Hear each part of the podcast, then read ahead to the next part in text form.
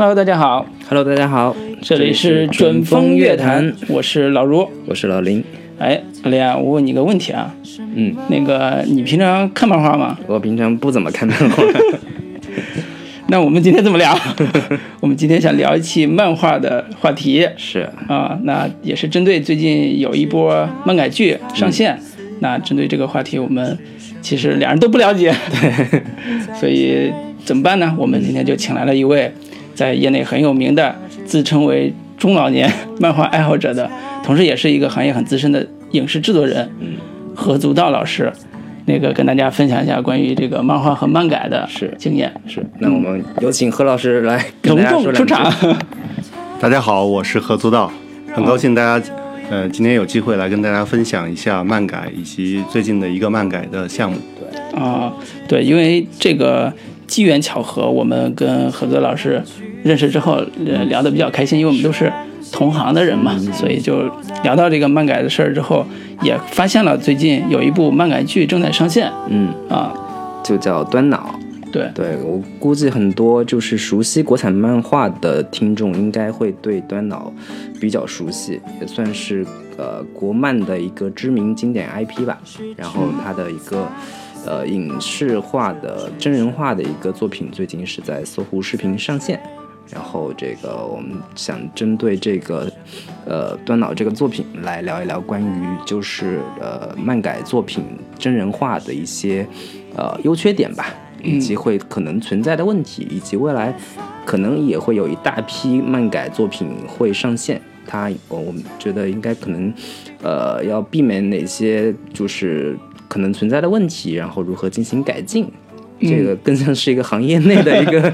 交流探讨会、圆桌会议的感觉，对。对，好严好像很严肃的样子，是其实并不是，我们其实还是以呃我们漫画爱好者的方式来看待这个这一期的话题。那我们可以简单的介绍一下现在我们要聊的这个端脑这个项目的一些信息资料。呃，端脑本身是那个有妖气平台上的一部呃排名还是挺靠前的一部漫画作品。那么它经过今年搜狐视频和几个影视公司联合制作之后，出现了一个真人版。那么呃，现在这部真人版是由呃于中中执导的，然后里边演员呢，其实大部分都，呃，可能大家都是生人、啊，都是新人，对，除了有个赵一欢，对，除了有个赵一早年的宅男女神，对宅男老女神了，现在算是。对，所以呃，现在也是刚刚播出，大概十十六七集左右的样子。那么呃，点击量呢也是在两亿左右，对，所以也从目前来看不算是大爆款。但是呃，从口碑来说，应该嗯怎么说不算差。嗯豆瓣的评分是七点七分，嗯，算是这个国产网剧里边从评分来说还是不错的一个一个分数。然后这个打分的这个评论人数也有两千多人，所以这个从一个这个受众范围来说，以及它的一个口碑来说，还相对呃中上吧，嗯算是。嗯，对，所以喜欢漫改的这一部分，啊、听众可以留意了，我们可以在后边进行对对它进行详细的分析。那么呃，我也想给大家介绍一下那个，补充一下吧，嗯。就是那个，一个是这个导演的信息，嗯，这个导演叫于中中导演，嗯，然后他是一位台湾的偶像剧导演，啊、然后，嗯，其实他这两年都有有几个新的作品在做，嗯，在播出。嗯，去年有一个叫做《亲爱的公主病》，然啊后今年有一个叫《亲爱的王子大人》。都是都是搜狐的这个项目亲爱。的，对，全是这个在搜狐播出的。然后这个端脑其实也是在搜狐播出的，是他们一系列同一个团队、同一个导演做的几个作品，所以这个也会导致这个项目，我们我们待会儿可能也也会聊到，它有点偶像剧的气质，就跟一般的漫改剧不太一样的一个一个点。嗯这是这个导演。另外，这些演员基本上都是一些非常年轻的演员，年轻到什么程度呢？他的嗯，可以算是女主角之一吧。蒋依依就饰演那个秦秦之被绑架的那个秦之，嗯嗯，就是那个夏池男主角夏池的女朋友。然后这个有多小？她是真正的零零后，是哦二一年，嗯嗯对，二零零一年出生的，他是一个一个童星，十六岁他，，是一个童星，对，他现在才才十六七岁嘛，拍的时候，嗯拍的时候可能才十五六岁，之前以前在可能好多年以前，像《美人星计》啊这些东西，他就在里面出演了，但一直是演什么谁谁谁的小时候，哦谁谁谁的小时候一直在演这个。就最近今年他有一个戏，然后是嗯这个《楚乔传》，嗯在《楚乔传》中间，他是第一集就出场，然后演一个就是跟赵丽颖是姐妹的一个小朋友，第一集就死掉了，呃没有活过一集的一个小朋友。嗯嗯，那这是应该是他刚刚，呃，最近最近能演上这个算是比较重要的女主角这样的角色。嗯，了解。呃，其实我们刚才还漏了一个很很重要的一个信息，因为漫画一般原作者还是啊挺关键的，我们给补充一下，碧水雨的那个漫画，还有另外一个叫呃那个作者，就是两个两个，一个是原画作者，一个是呃那个编剧，对编剧吧算是。对，所以这是他的一个呃基本信息。那么我们其实其实今天为什么要聊这个端脑，其实还是有我们深思熟虑的。嗯，是吗？对，因为我们还是觉得我们作为一个呃，算是影视行业从业者吧，嗯然后不论无论从观众角度，还是从我们呃自己的这个呃行业的学习角度来讲，都需要对这部分呃漫画有充分的认知和了解。而且我们说刚才说是虽然不怎么看漫画，但是其实我们也。看了一部分国产漫画，其实也涌现出很不错的作品，包括刚才讲《有妖气》系列的这些啊，镇魂街》啊，包括呃《醉倒石冷》啊什么之类的，都算是很不错的。那么端脑它的特点其实跟有妖气平台上其他作品还是稍稍有点不太一样，它是一个科幻加悬疑，啊、推理推理的一个大设定。啊、那我我也是想请那个何老师简单介绍一下这个故事的这个主题和背景吧。嗯，其实我觉得它，嗯，咱们说它是科幻啊，其实也不能算是真正的科幻作品，它是带一点科幻元素的，有一点软科幻的这样设置的一个一个东西。它有一个现实世界，有一个其实是虚拟的游戏空间，然后这个游戏空间有点像密室逃生类型的东西，然后就是主主角这个团队是像是，嗯，跟一些其他的玩家会组成一个团队，有互相有对抗，也有合作，去一关一关的突破不同的难题。它有一点儿悬疑烧脑的成分，也有一点儿就是过关的这种成分。我们其实觉得这个特别像。在网文里面有点，呃，有个流派叫做无限流，它中间有什么像无限恐怖啊、惊悚乐园啊这种类型的东西。那这种类型的题材，其实，在网文、在漫画领域都在动动画片领域，包括在日漫里面，都还是其中比较重要的一个一个题材。然后，但这个题材其实还是挺难被影视改编的。对对对。那你到目前为止，所有的无限流的小说，没有一个被嗯正式改编成功出来的这样的一个作品都没有。都听说是在立项，但是 没有看到剧本。对作为一个小白，我就想多问一句，啥叫无限流？就是能不能结合这个短脑这个呃故事，嗯，呃，来来讲一下这个无限流的设定到底是一个什么样的？呃，无限流其实最开始开创这个无限流的是一个叫《无限恐怖》的这样一个，嗯，这样一个小说，嗯，一个网文，应该已经是十年以前吧，零七年左右出现的。然后之后就出现了一大批跟风的这种小说，这些小说基本的特征就是，嗯，第一个是组队，就是主角跟一些其他的队友，然后共同去完成一个任务。然后这任务呢，它是一个一个像副本或者像关卡类型的，然后每一个关卡就是，呃，有些它可有些无限流的最典型的是穿越到一个又一个的恐怖片中间，比如说这一关你们出现在了侏罗纪公园里面，然后你得依赖你一个是你们的就是可能。得有一得有一些打斗啊、枪战的能力。第二，得有智慧。第三，得依赖你对你看过《侏罗纪公园》，你有剧透，你知道这个是嗯下一下一场会发生什么，然后你嗯生能生存下来，能过关。那可能这一关完完成以后，再下一关它会你又穿越到了异形的飞船上。然后它是一个一个这样不同的故事组合起来的这样一个东西，所以说，嗯，这是无限流的最基本的特征。那是以关卡为主，其实比较，嗯，应该说是受游戏的影响很大。对，听着特别像我们。小时候小时候打那个 RPG 副本那种感觉。对，其实我我最早接触到是那个早年间有个好莱坞电影叫《心慌方》，嗯，它那个就有点像那个，嗯，就是我们今天聊的端脑，其实也有点那个感觉，就是几个人在醒来之后，发现自自己在一个密室里边儿，其实是是一个大的，相当于是立方体里边儿，嗯它不断的在这个关卡里边去完成一个任务，然后通往下一个关口，直到找到出路。其实就是一个密室逃密室逃脱这样的，就每次有一个新的空间对对对，然后做逃脱如果设定没。有做好的话，可能会有生命危险之类的，嗯嗯嗯不断可能会有身边的人死掉之类的这样的一个设定。嗯，对，所以这个呃短脑这个故事本身也是发生在一个算是学生身上，然后他自己因为要追求自己的所谓的女朋友，然后进入到这个这样一个二次元的时空，嗯，然后开始跟自己的好朋友还有几个人一起来呃做任务，每次都是一个呃，就像曹老师说的那个单元任务，就何老师何足道老师单单元任务，然后做这种循环式的不停的完成任务这样一个关卡吧。对，嗯。那我们说了这么半天，其实这就是那个，我还是想问一下何老师，就是关于这个端脑它改编，您看了这个几集之后，对它有一个什么样的基本的一个评价或者判断？它到底好不好看，或者是它值不值得给大家去进行推荐？好，那个在在问这个问题之前，我都想问问我我我身边的这个林老师啊，你看了吗？请问我我们今天聊这个，我看了两三集吧，差不多。啊啊然后这个讲真，我是觉得是属于可看可不看的一个类型。啊，对，就是我之所以现在对于呃漫改作品或者是偏二次元向的这种类型作品不是太感冒的原因，是跟我个人的一个趣味点有关系。就是嗯我现在看东西，或者不管是看剧还是看电影，更多的是呃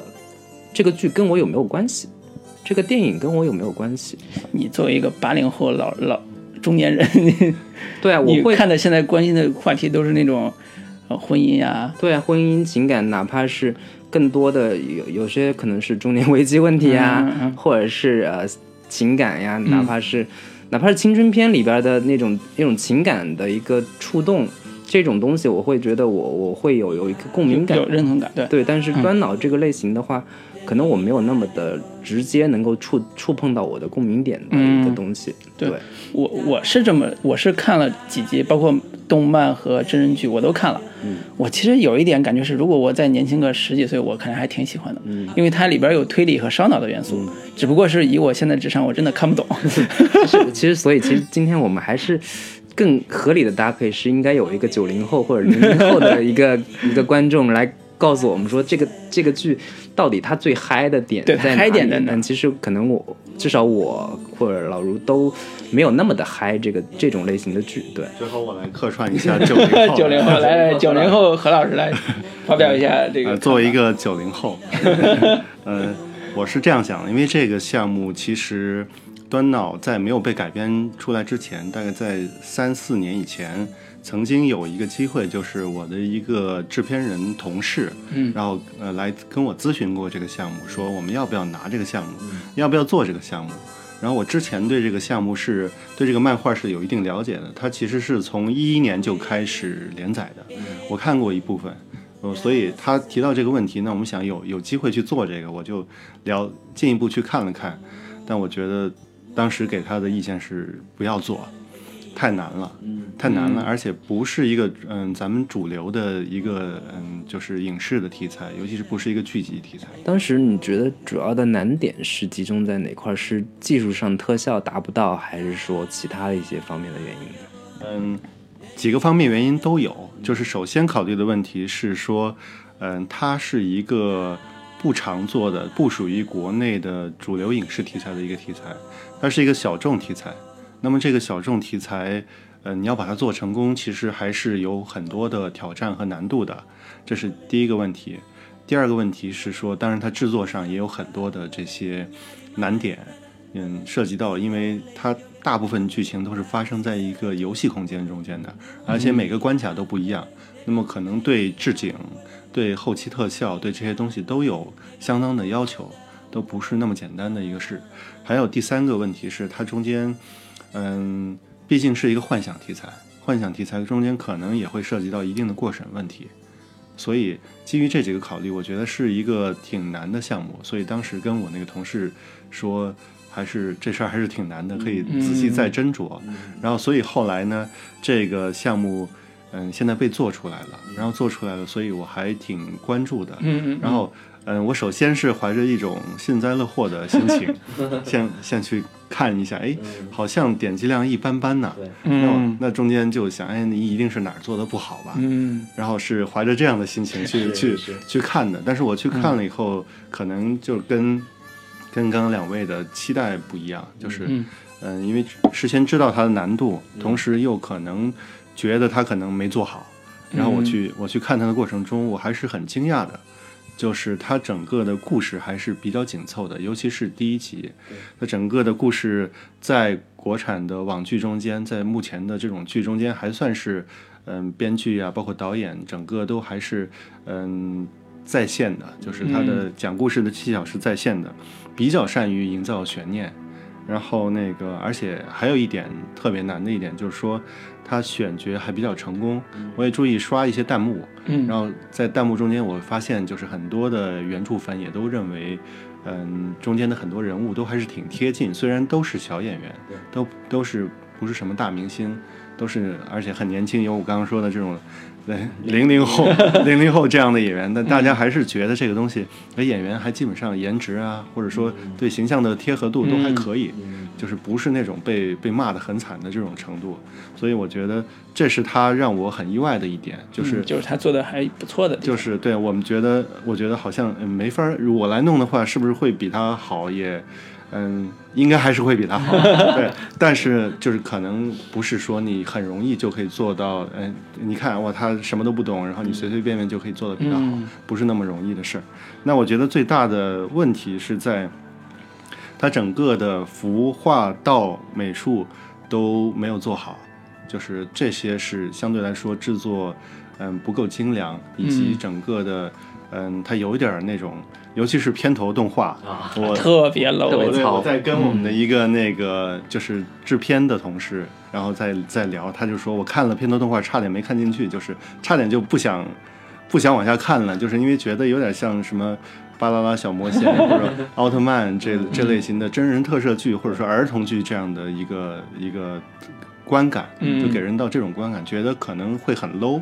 然后。整个的服装也中间有很多不好的地方，嗯，然后整个的美术风格也没有特别的清晰或者强烈，这些是做的制作上不是特别到位的，嗯嗯，一点吧。但可能对于国产的剧以及对于它这个成本来剧的剧来说，嗯，也不是影响它最大的收视率的，嗯，就是或者说点击量的这样一个一一个嗯关键的点。嗯，制作上呢，拍摄制作上普通。就是也不算很好，也不也不烂，然后但可能中间有一个问题，就是说他需要想清楚的，或者说我觉得他有一点，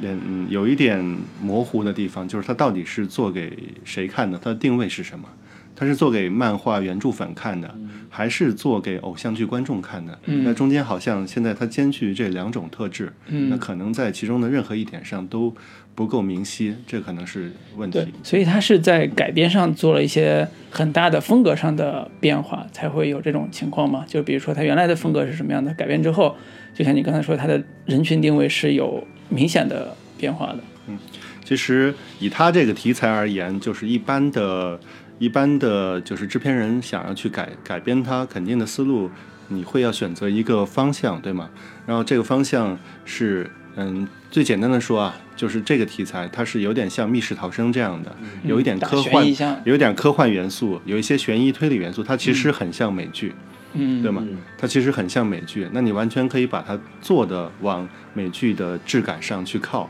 然后让它整个的色调可以更加的，嗯，有质感，把它整个的服装或者说道具美术整个都会做的，嗯，更往那种方向去去去靠啊，以博取更高的口碑。可能欣赏的人会少一些，但是他可能会口碑更高。对，因为它本来的悬悬疑推理，尤其是那种每集都有一个叫解密的那种谜题吧，嗯，就是设计的还都挺难的，我反正我看不懂。都是什么数学题？对对对，都是那种数学题，对对对，有点烧脑的地方。我觉得这也是它的特点吧，就是因为有些过关是靠打的，嗯，有些过关是是靠这种就是嗯斗志，它它这个整个还是偏向于斗志的这种。对，没错，就是我我我有一个就比较好好奇的问题，就是何老师，你是觉得？就是呃，这种悬疑推理、解密这种类型，跟青春偶像这两者之间是天然不不太能兼容的吗？从这两个类型上来说，就是因为他现在改编成真人之后，明显感觉悬疑推理类型还有，但是加了大量的呃言情偶像的，就是青春戏，就是年轻人之间谈就恋爱的是其实这个漫画本身主要是针对的受众群体还是九零后、零零后这一代的。主主要的观众群体，但而就是他们天然感兴趣的一个类型，肯定不仅仅只是这个呃悬疑推理啊，这这些设定上的东西，他们天然还是会对对一些青春偶像这种这种元素、谈恋爱这个这个话题也会感兴趣，以及他们故事当中交织的各个人物的情感关系啊，其实还是挺能打到他们的点上的。所以，我个人觉得这两就是他选择青春偶像跟这个悬疑推理的一个结合，其实应该不算是一个错误的选择。嗯，但是就看呃何老师你的看法。这我的看法啊，就是首先我觉得这两类观众是，嗯，当然有很多重叠的部分，有重叠的部分，但是可能还是两类观众。或者说，它整个大的嗯群体是区隔的。我们自己有一个不成熟的观点啊，就是说，我认为就像游戏观众有这种重度玩家、付费玩家，也有一些小白玩家一样，就是嗯，观剧来说，它也有两类观众。一类观众是比较硬核的重度的观众，这些重度的观众会对剧的内容、质感、设置、美术。然后对于这些东西有一定的要求，所以基于这，因为他有要求，所以他会去嗯看美剧、看英剧、看看韩剧、看日剧。然后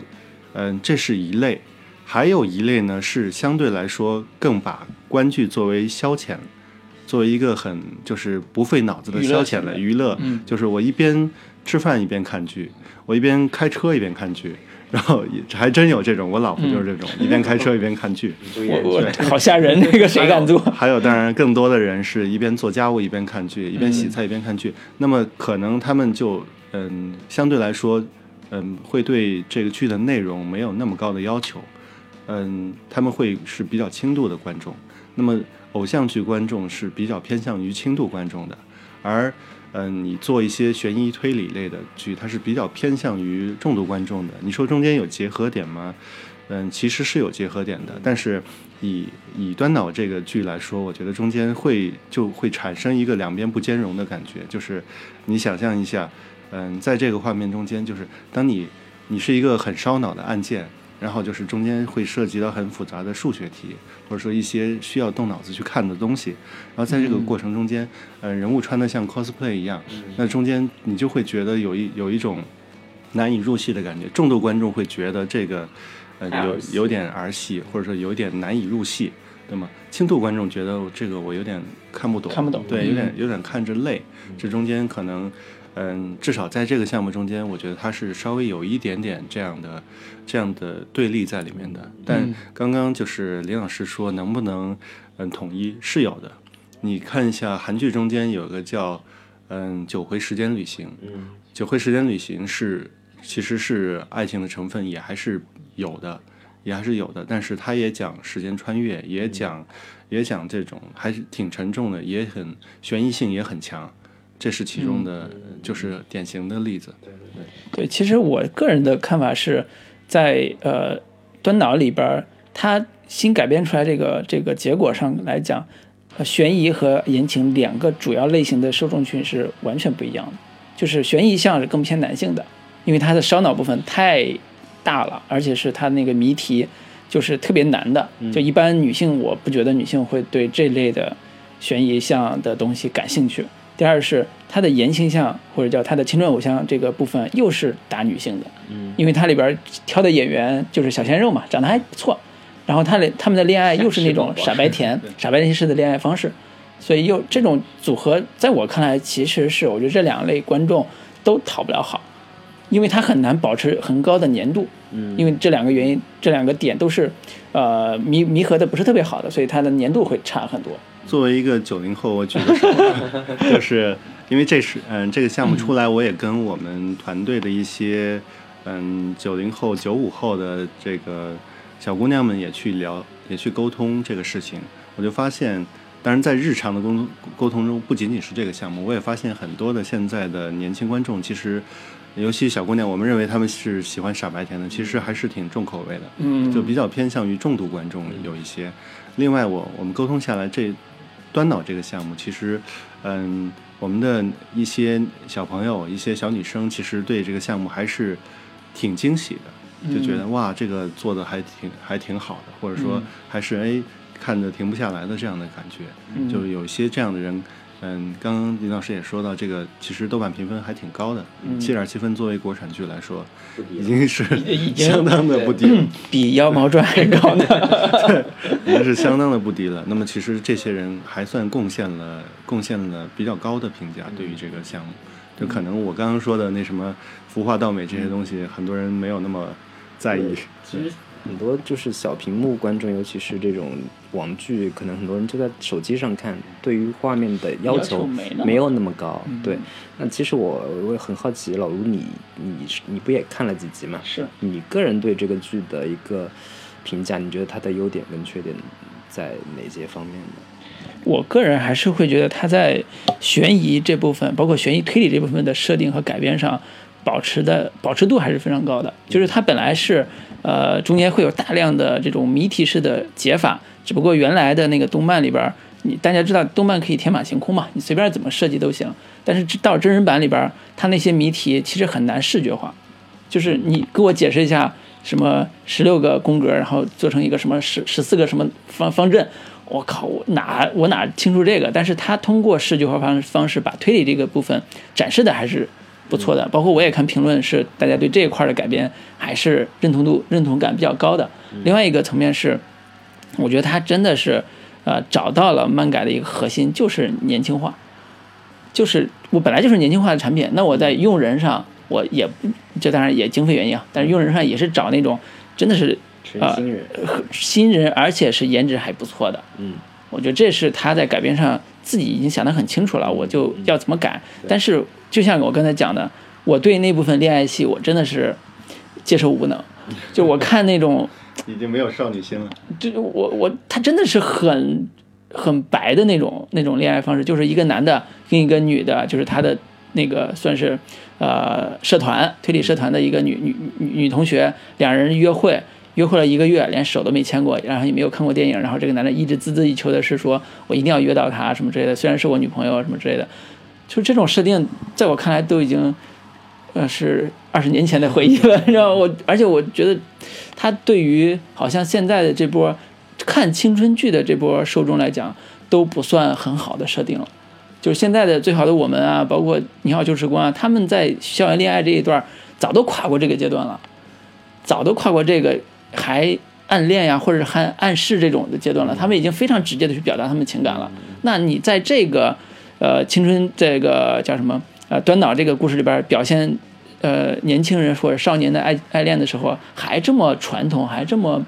不够不够有力有劲儿，我觉得这个可能也满足不了现在当下年轻人的这个这个需求。所以，我我是从男性向来讲，我觉得悬疑做的还还还还原度还不错，但是他即便想讨好这部分年轻受众，未必有那么忠实对他这个这个改编出来的结果。所以我我我会觉得，呃，理性判断来讲，可能。这个这个作品的改编，呃，不是很成功，这是我理性的一个判断。也想听听何老师，你觉得 这一类作品是是改成这样是算成功的吗？嗯，因为近期刚刚也说到，嗯，其实对于整个影视行业，尤其是对于嗯改编 IP 改编这个角度来说的话，就是以前大家都是以网文改编为主，嗯，那么现在。的情况是说，一线的网文，尤其是在女频这方面，就是言情小说啊、嗯古言啊这些这些方面，连二线、三线的小说都已经被改编了，已经已经改编到四线、五线、六线，甚至七线、八线的小说都已经在改编了。那么，嗯呃，网文的 IP 已经被过度的透支了，而有一些网文 IP 虽然是很大的 IP，但是它可能本来就改编非常困难的，就像我们刚刚说的无限流这样，像一些玄幻的东西，本来改编就极其困难。所以说，现在你看一个很大的趋势就是漫改。就是由漫画来改编影视，嗯最近的作品特别特别多。就是你关注一下近期，像优酷啊、像腾讯啊、像爱奇艺他们的片单中间都不乏一些一些漫改的项目。嗯那么近期，嗯，像这个端脑，它是来自于有妖气这个漫画平台嘛。那么有妖气上面，其实最近就今年就有三部漫改，都是有妖气算是前十名的一些嗯漫画 IP，端脑是其中一个，镇魂街是之前在一个，还有一个叫开封奇谭。嗯，然后这三个都算是有妖气这同一个平台上比较比较知名的 IP。嗯那以这个角度去看的话，很明显，嗯，是《镇魂街》的整个的影响力和点击量要更好一些，是而那个另外的端脑和这个开封奇谭要弱一些。嗯，对，所以也是我们说到这个点了，我们就可可以开启下一趴的内容了，就是漫改剧到底难在哪里？是是，对，所以反正我我最后再稍微补充一下关于这个端脑，我个人的一些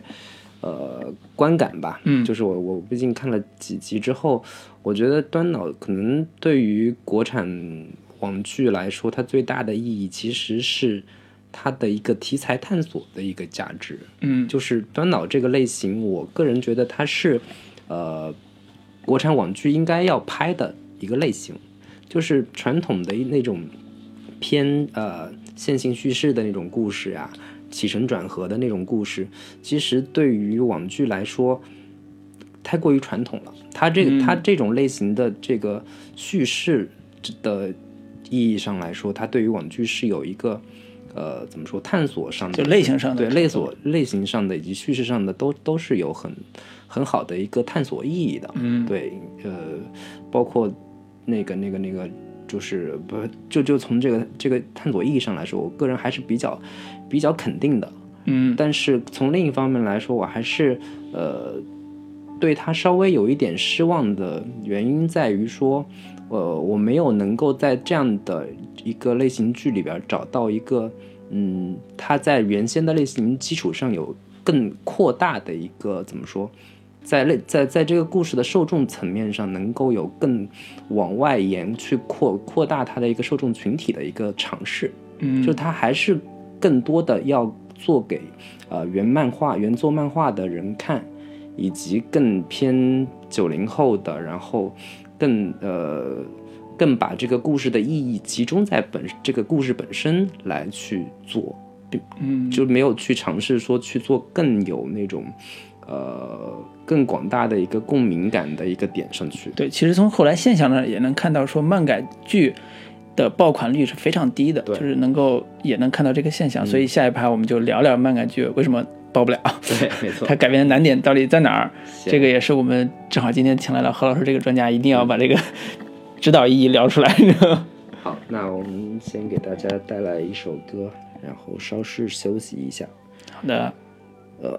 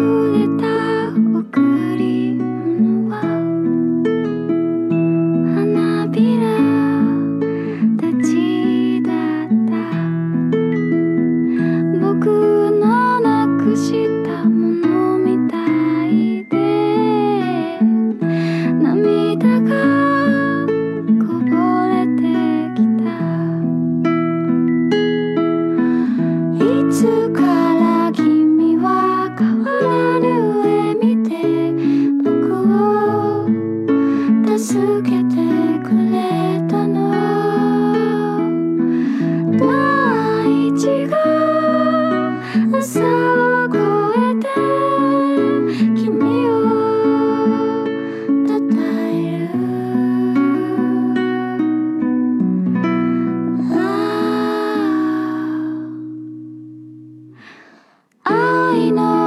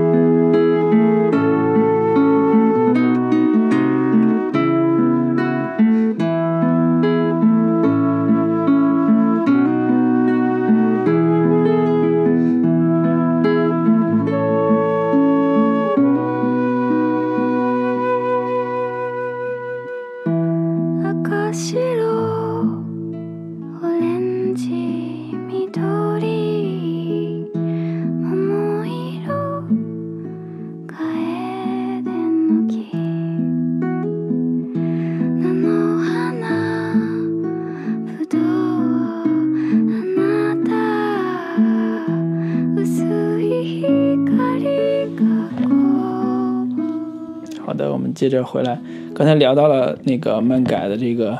难题啊，我其实有一个呃习惯，其实我因为之前在优酷工作嘛，所以对优酷自己上的项目我还挺关心的。其实今年暑期档有一部漫改剧叫《镇魂街》，我还真的看了，我我看了以后我还挺喜欢的。其实，就《镇魂街》它的设定跟这个漫改之后的那个效果，我个人是觉得是在我心目中里边算是漫改里边还不错的作品，而且实际流量也非常好，大概有三十亿的点击。那么口碑呢，当然怎么说？我因为这个项目之前也是一个从优酷离职的同事，他们自己做的，跟我们评价是说，呃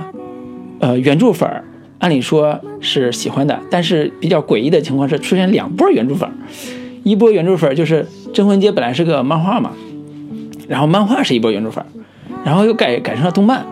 动漫又是一波原著粉，然后最后变成的情况是两波原著党互相骂，就是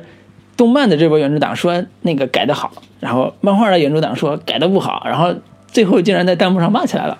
呃，这个现象也是挺诡异的，也充分说明了漫改作品本身的一个困境，就是他经常会受到这个原著，包括刚才老林也说，那个原著党对于这个端脑自己的这个改编是不是认可什么之类的，包括刚才说《镇魂街》也是面临这个问题。好在是说《镇魂街》整个的啊、特效，包括它里边汪东城主演，也算是呃基本符合大家对于那个《镇魂街》的一个设定，尤其是呃每次当呃汪东城喊出那那句 slogan 的时候，大家都很嗨，然后各种弹幕开始刷，就是无乃镇魂街镇魂将，曹彦兵是也什么之类的这种热血漫的那种口号喊出来之后，大家还是挺认的。所以这一部分也算是我个人体验里边对于漫改这两年漫改项目里边算是体验最好的一个类型了。但是就像刚才说端脑一样，并不是每一个作品都能有这么好的成绩，以及都能得到大家认可。那说到这儿，就想问问两位在看漫改剧的这个经验上有什么可以分享的？呃，说到漫改这个事儿，我其实今年受到一次非常惨痛的打击，以至以至于这个扭曲了三观，放弃了梦想这样一个事儿，就是因为。嗯，我之前因为作为一个中老年漫画爱好者，然后我其实还是对日漫非常有感情。嗯然后，嗯，之前我一直有在跟日本方面在谈一些日漫的，嗯，改引进与改编，还有就是，尤其是有一位我特别喜欢的日本动画大师，然后我跟他的就是版权引进的，嗯都已经谈到差不多一半了，我很想把它改编成真人版，嗯但是今年有另一位那个日本动画大师的作品被好莱坞改编出来了。啊，攻壳机动队》就是今年上、上映的这一部，对，《攻壳机动队》这个也是我很喜欢的一个一个漫画 IP。最开始他是侍郎正宗的作品，那侍郎正宗是一个非常硬核的漫画家，嗯他的像《苹果核战记》啊，《攻壳机动队》啊都是非常经典的作品。嗯然后呢，嗯、一位动画大师押井守把它给改编成了一个就是嗯剧场版动画，嗯就是动画电影。然后之后他的这个 TV 版动画也还算也是算是比较成功的。然后 DreamWorks 就是斯皮尔伯格的嗯。DreamWorks 买了他的版权，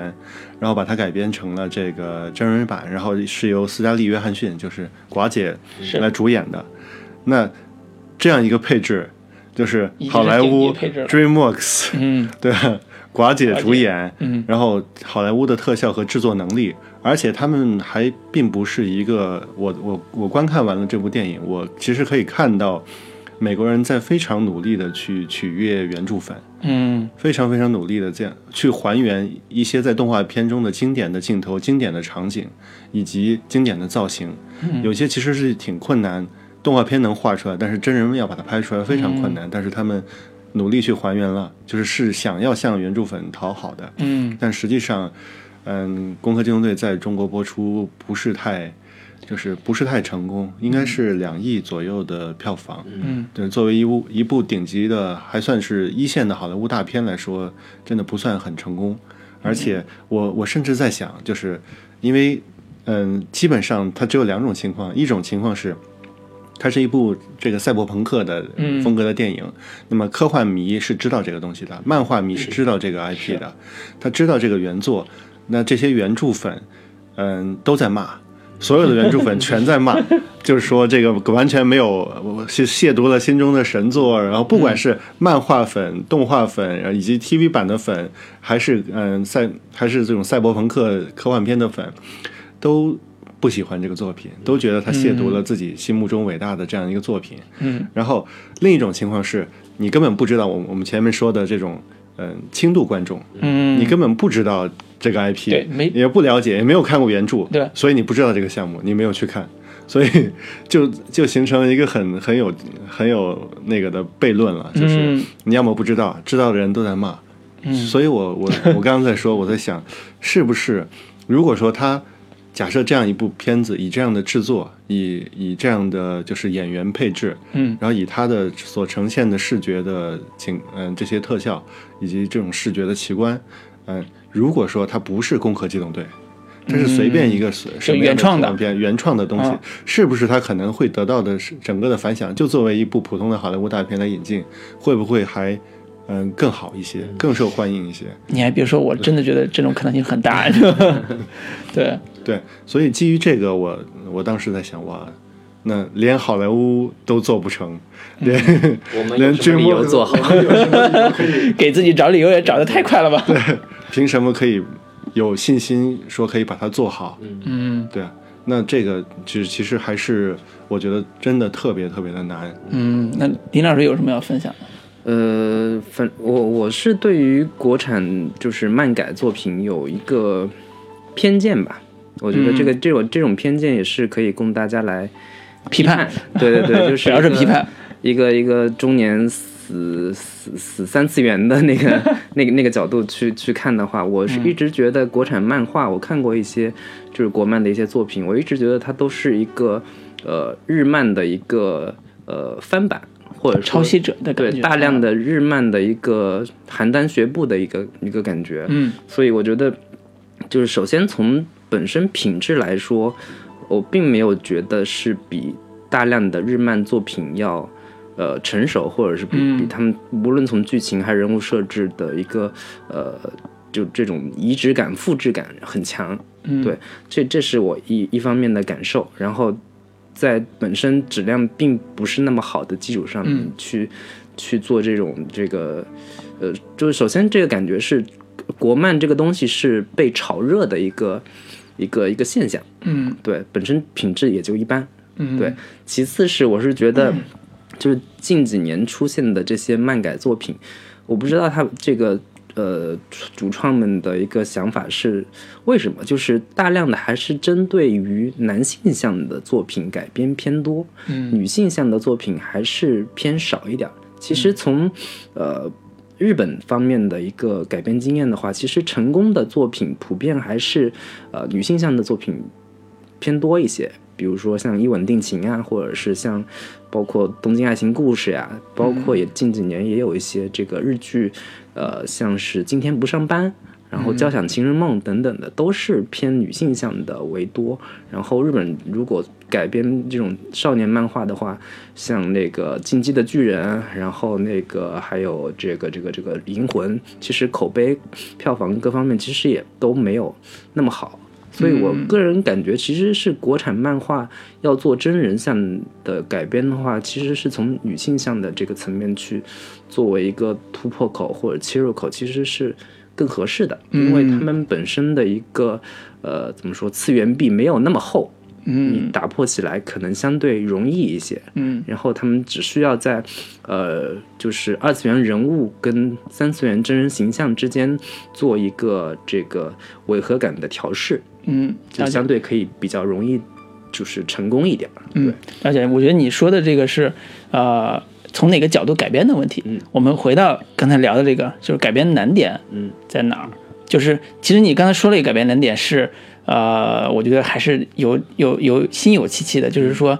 国产动漫或者国产漫画的底子，嗯是弱的，这个是基础不够，所以改编的难度比较大。我我我，当然这是我们平常看漫画比较少啊，我 我们这种偏见，嗯，需要经过专家的这个 这个讨论。就是你觉得国产动漫或者国产漫画现在改编的基础很弱吗？就是刚才说的，就本来是可能是模仿日漫，或者是这种模仿某一类作品吧，是不是有这个问题，所以才改编难度比较大？嗯这肯定是其中的一个原因，因为毋庸讳言，就是整个国漫一定是受到日漫的影响，以及现在是有一定的美漫的影响所成长起来的。全世界也没有几个国家像 像日本、个国家 像日本或者嗯美国漫画那么强。嗯中国目前来说，可以说确实是以模仿为主的，而且，嗯。简单说，我我我说一个事情嘛，我自己以前最早的时候还在画漫画的时候，有一次有过一个嗯局，这个局是当时一些嗯国内的漫画圈的朋友，这些朋友，呃，我不好意思说他们名字啊，就是在当时还是嗯。中国最好的漫画作者之一，嗯。然后大家在一起吃饭喝酒，嗯。然后中间有一个朋友是。呃，没有在画漫画了，嗯他在做后期三维三维特效那块儿。嗯。当时啊，就是在大概在将近十几十几将近二十年以前，嗯。嗯，他说，哎，我我现在一个月一个月挣挣个那个什么六千块八千块钱，然后其他的漫漫漫画家都说，嗯，就感到就说不屑，就是。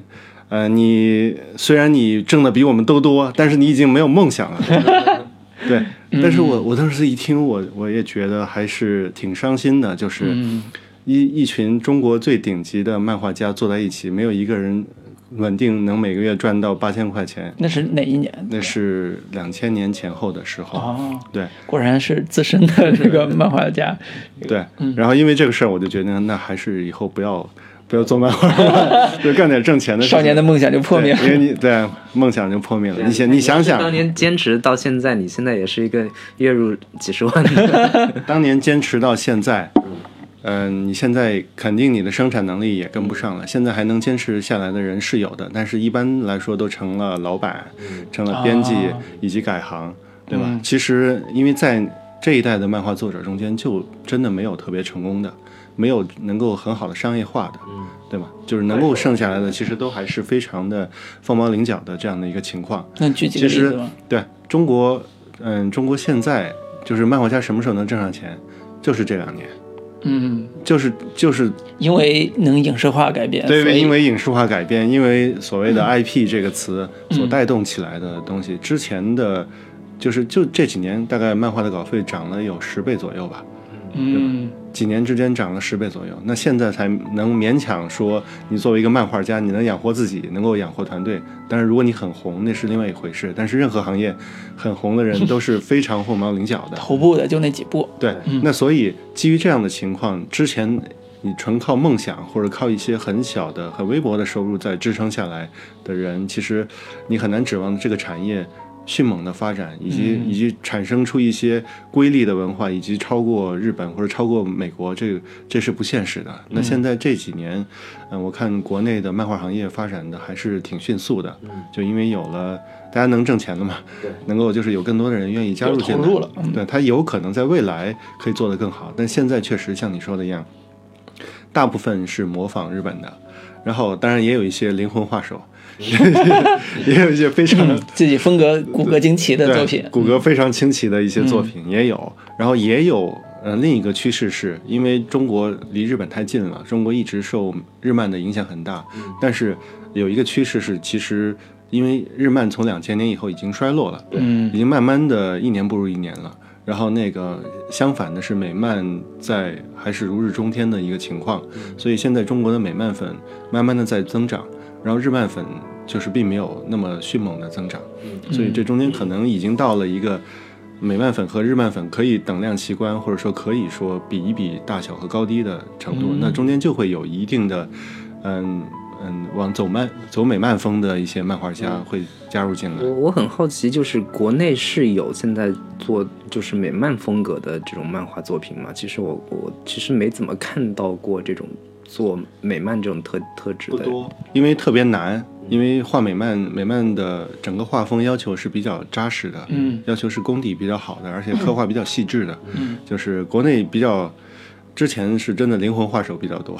对吧？因为你画的好，人物都是简笔画，你画的好也不会有更好的那个收入收入，这有点像是，其实有点像是网文，或者有点像是咱们在做那个网络视频一样，主要取决于我们网络节目是吧？对，取决于你的更新频率，而不是不是取决于你的质量。那么就是你你画的好，但是质量高的话，速度就会慢，就是可可能还不如你说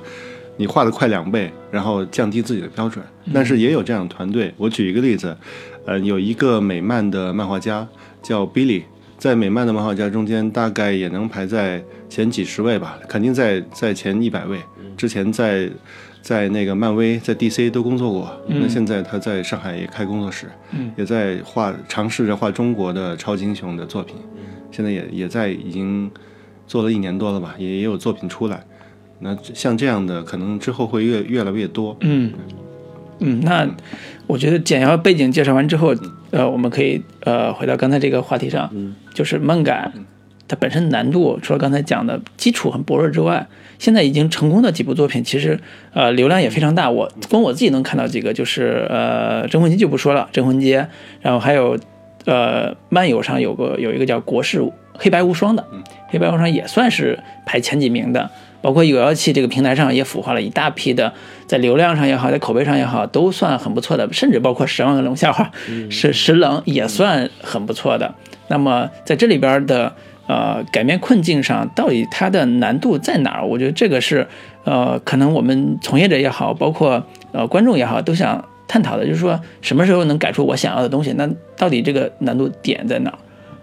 我觉得首先是一个题材上的问题。其实漫画跟网文一样，网文你看能被改编的，就像刚刚林老师说的一样，大部分是女频，因为男频的是什么呢？男频以幻想题材为主，然后就是相对来说在制作上、在过审上都有难度。那漫画也是，其实少年漫也是以幻想为主的。那你想，你去你去做海贼王，去做这对，去做进击的巨人，这是是很难弄的。嗯，中间稍微容易弄一点的已经被人弄出来了，比如说像浪客剑心，嗯对吧？已经做出来了，而且还算改编的比较成功的作品。最近不是那个呃七呃银魂银魂对，对，银魂就是属于其实是能做，但是有点难。嗯，对，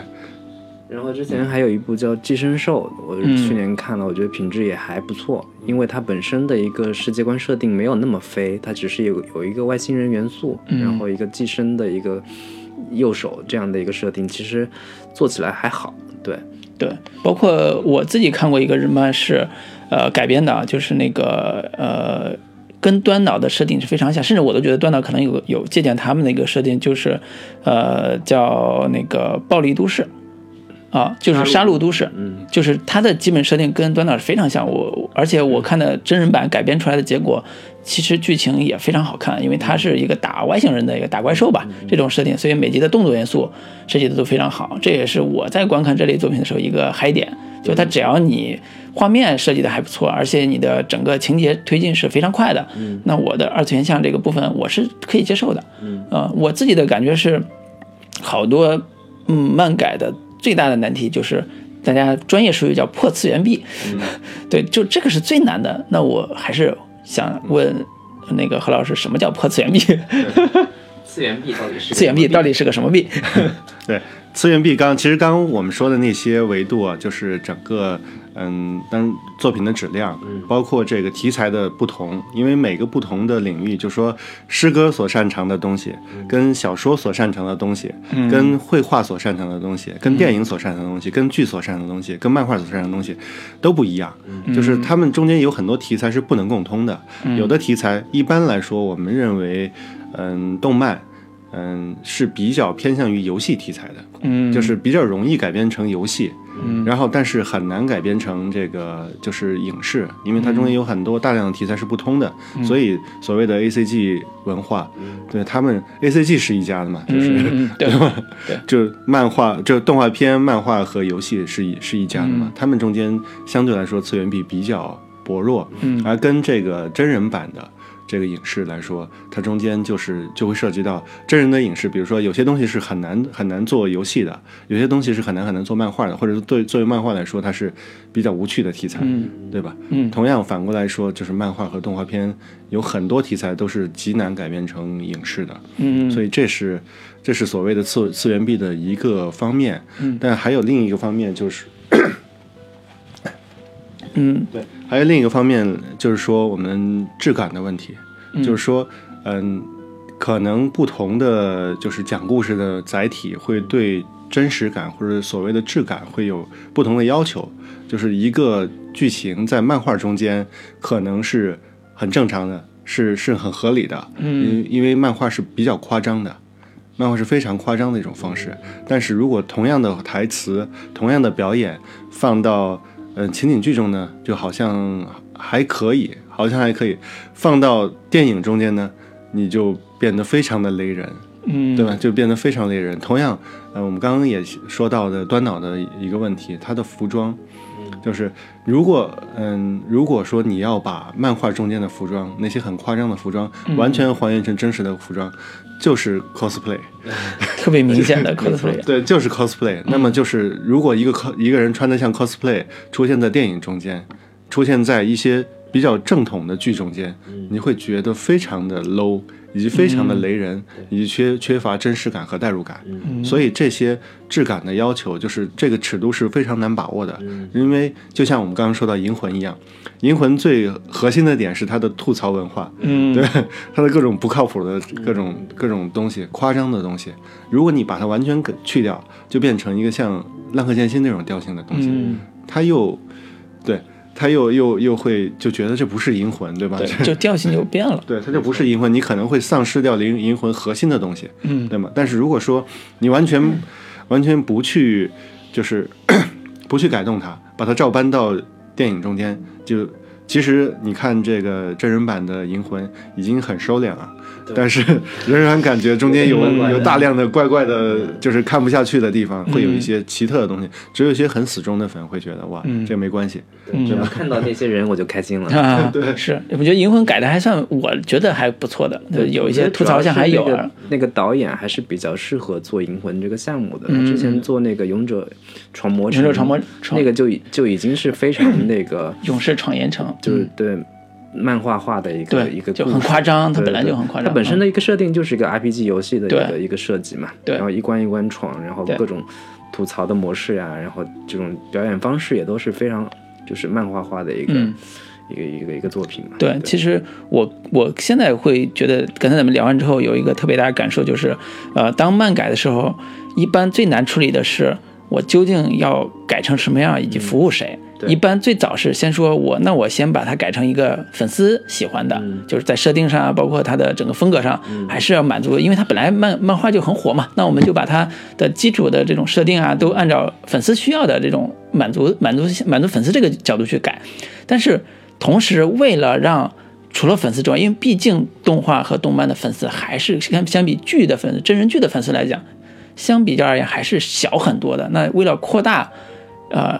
网友来看的这个需求，所以就要把这部分的真人的元素再呃通俗化一些。简单来说是这样。这个时候就面临到一个到底服务谁的问题。就最早我们刚才说端脑这个问题，到底服务谁？是原著粉更重要，还是说普通的一种小白粉更重要？到底是哪个哪个更好？所以我也是想问何老师，你你怎么看这个问题？嗯，这个东西是目前来说是没有答案的。就是如果我知道答案，就可能已经先解出来了。就是因为这个事情一定是要，可能每个人有自己不同的解读的方法或者操作的方法，那可能你操作出来会得到不同的结果。那么目前来说，中国的漫改还没有。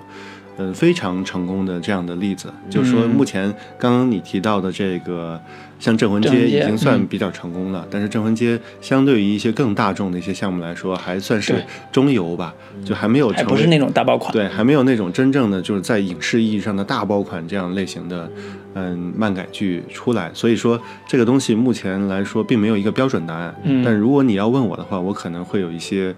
嗯，不同的看法就是不同于现在的一些操作方法，就是第一个是原著粉太难取悦了，所以说咱们就不取悦他了吧，就或者说不以原著粉的，就是讨好原著粉为为目的，其实也任何人都是很难被取悦的。上次我们跟一个游戏公司的人在聊，他提到一一个点，我是很认同的。就是大家都聊到原著粉其实很难，你作为任何一个改编来说，原著粉很难取悦。但是如果说你不是抱着取悦他的心心情，不是考虑你喜欢什么，我给你做什么，而是说我就把我的东西做好。你真的在你的内容上贡献了诚意，那么就是基于你自己影视的逻辑或者游戏的逻辑去做你的好产品，做出来反而可能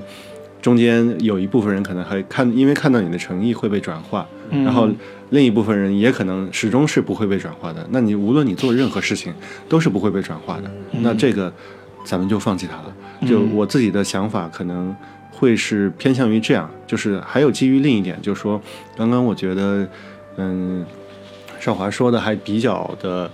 嗯，含蓄。但是我自己会可能觉得更明显一些，就是说，嗯，很多人老是会，嗯，尤其是一些中老年人，会会。会误认为二次元就是你好像二次元跟三次元是并列的嘛？那么二次元是一个很大的世界，对吗？很多人认为二次元就能代表九零后，或者就能代表九五后，其实不是的。二次元只是一个很小圈子的亚文化。那么这个就是你在九，不管是九零后、九五后、零零后中间去找，都只有一小部分人。你找十个人，都只会有一两个人或者两三个人是真正的二次元粉。嗯，还有很多人是根本就不知道。也不关心，也不喜欢的，而且现在二次元主要还是基于日本的，就是动漫所带来的文化，就人家嗨的是日日本的那个漫画，这也也会产生另一个问题，就是说我自己也是比较早的日漫的粉丝，但是我我自己在反思这个问题啊，就是也可能是背叛了自己的组织，就觉得嗯，其实现在日漫的粉呃力量在慢慢的在减弱，嗯，就是。嗯，我刚刚说的嘛，美漫其实有在增强，然后国漫也慢慢的开始有一些自己的地盘。那么就是这些人，比如说国漫粉或美漫粉，你认为他是二次元吗？那可能也未必就是我们传统所谓的二次元的定义。所以说，任何一个小的，可能美漫是一个圈，日漫是一个圈，那你去看电竞可能也是一个圈，然后你看戏曲也是一个圈，每个圈子围棋也是一个圈，每一个圈子都会有。包括运动啊，这些都会有一个自己小圈子内的独特的文化，自己的嗯一些就是圈子内自嗨的一些东西。如果说仅仅满足圈子内自嗨的这些东西的话，嗯，是很难很难做成一个大众产品的。嗯，而大部分的商业电影跟商业剧，你的目标都是做成一个大众产品。嗯，那么这中间可能立足点就不一样。这个立足点不是说我要做一个让。二次元圈满意的作品，我不是要做一个让电竞圈满意的作品，我不是要做一个让乒乓球界满意的作品，对吗？因为那些东西它可能是，嗯，是一个第二顺位的，第一顺位的是我要做一个让大众都满意的故事，在这个故事中间，我加入了二次元的元素，嗯。我加入了科幻的元素，我加入了悬疑推理的元素，我加入了其他的任何一种元素。那么，嗯嗯，它可能才是一个我认为的比较正确的配方。嗯，听下来好像二次元的这个受众会比较受伤。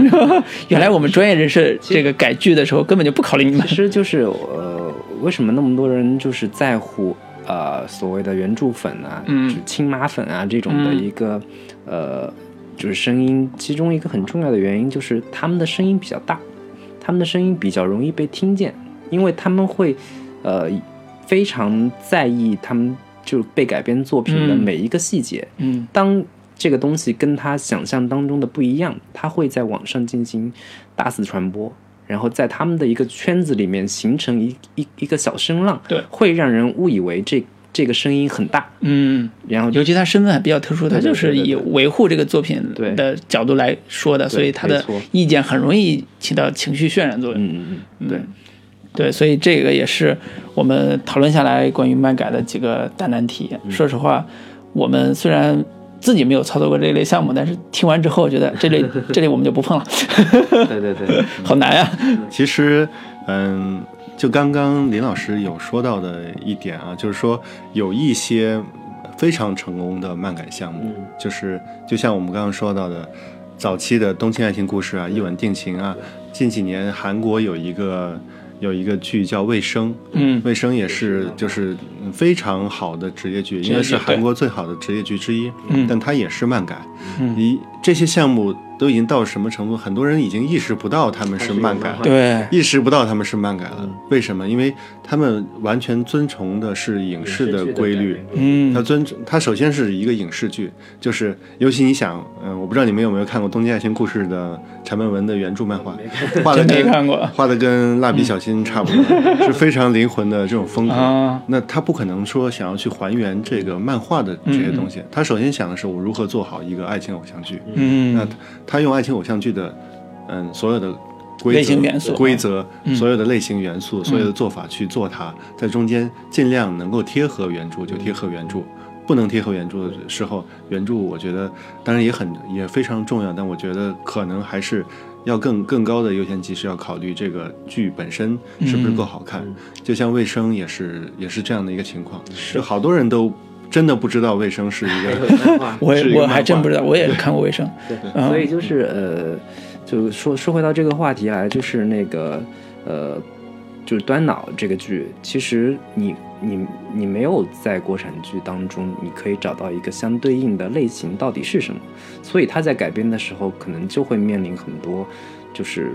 之之前没有人尝试过，没有人嗯没有人做过这种剧，到底应该应该怎么做？它的嗯节奏到底怎么样才是呃能让观众能够一直追下去的，也符合现在这批九零后观众他跟看漫画的一个感受是不一样的。那如何把漫画的这个叙事节奏跟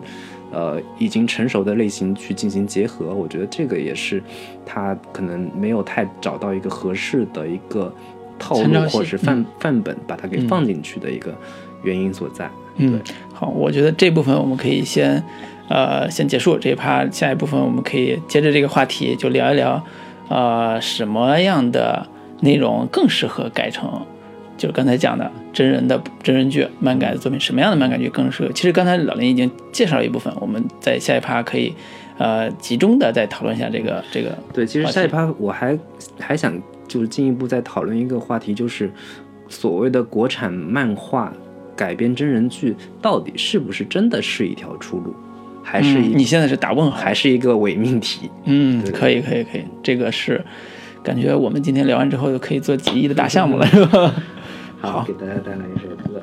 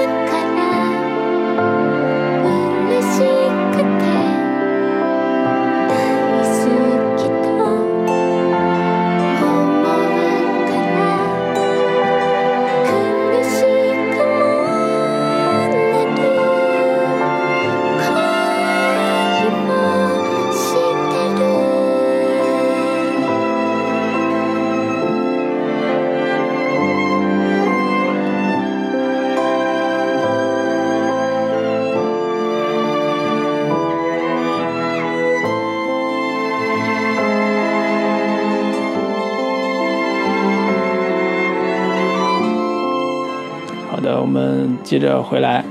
啊、刚才聊的那个话题就是我们现在要给中国 漫改指条路是吧？这个究竟路在何方？对这个路好像由我们指，好像也也有点底气，因为我们顺便做了一个何老师，对吧？何老师你指条路，我完全没有底气。对，因为也涉及到说，我们刚才聊到了日漫的几部改编作品，呃，韩韩剧的这个《微生》这个改编作品，包括呃上一趴呃老林说的这个呃女性向的。这个改编作品，目前看来好像这一类是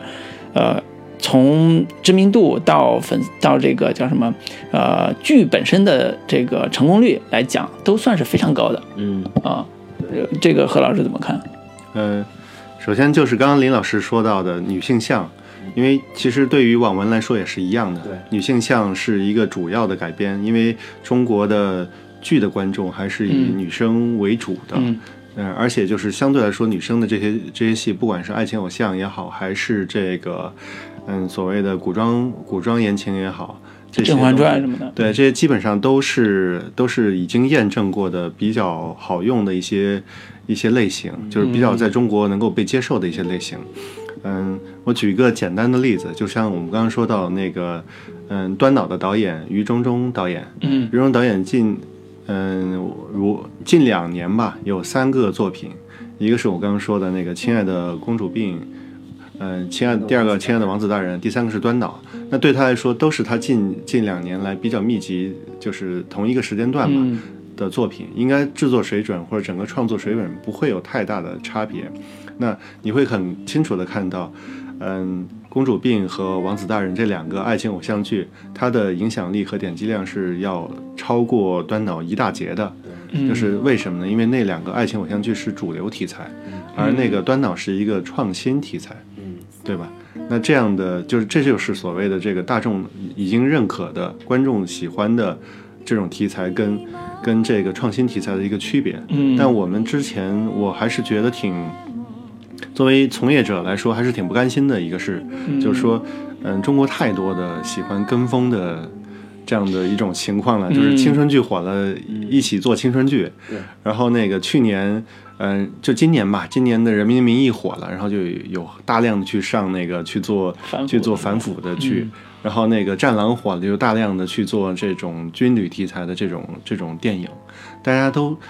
不喜欢去开拓新的路线，只喜欢在沿着别人成功的路线往后走，就是往下走。这个问题不只是国国内是这样，其实好莱坞也都是这样嘛。你看，二零一八年的片单一堆续集电影啊，一堆漫威系的这对对对对个作品，对。但这又是两个不同的概念，就是说，第一个是说同一个类型上扎堆和跟风，因为影视行业必然会是这样，就是本身高风险。对，因为它的风险太高了，嗯。它要降低风险的话，它一定是要沿着某某种好像好像是安全的道路去走，这是一个。但你刚刚说的另一个续集电影又是另外一回事，嗯。续集电影其实涉及到一个 IP 或者是所谓的品牌运营的问题，就是它的品牌具备长期的生命力，它可以不断的去去使用它，不断的去延展它。就是，所以你看美剧基本上都能做到个七季、八季、十季这样，嗯国产剧基本上就是很少，对。就往往第二季都不会有，对吗？所以对，我们往回收一下啊，就是还是何老师你这个话题，就是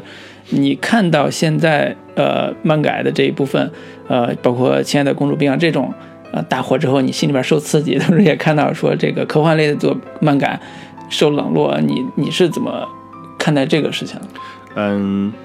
首先是我是自己特别希望，作为从业者特别希望自己，也希望大家都能够有更多的一个题材，呃，新的创新新的题材出来，嗯因为我感觉其实其实。呃，网络文学的题材、漫画的题材都远远大于现在就是可选的数量啊，远远多于现在的就是影视取材的题材。嗯对吧？那么就是其实有很多新的题材是可以去被尝试的，嗯，但是呢，嗯，步子不能迈得特别大。目前来说，很客观的情况是，是说，如果说你做一个完全创新的这种题材，你会冒两个风险，三个风险。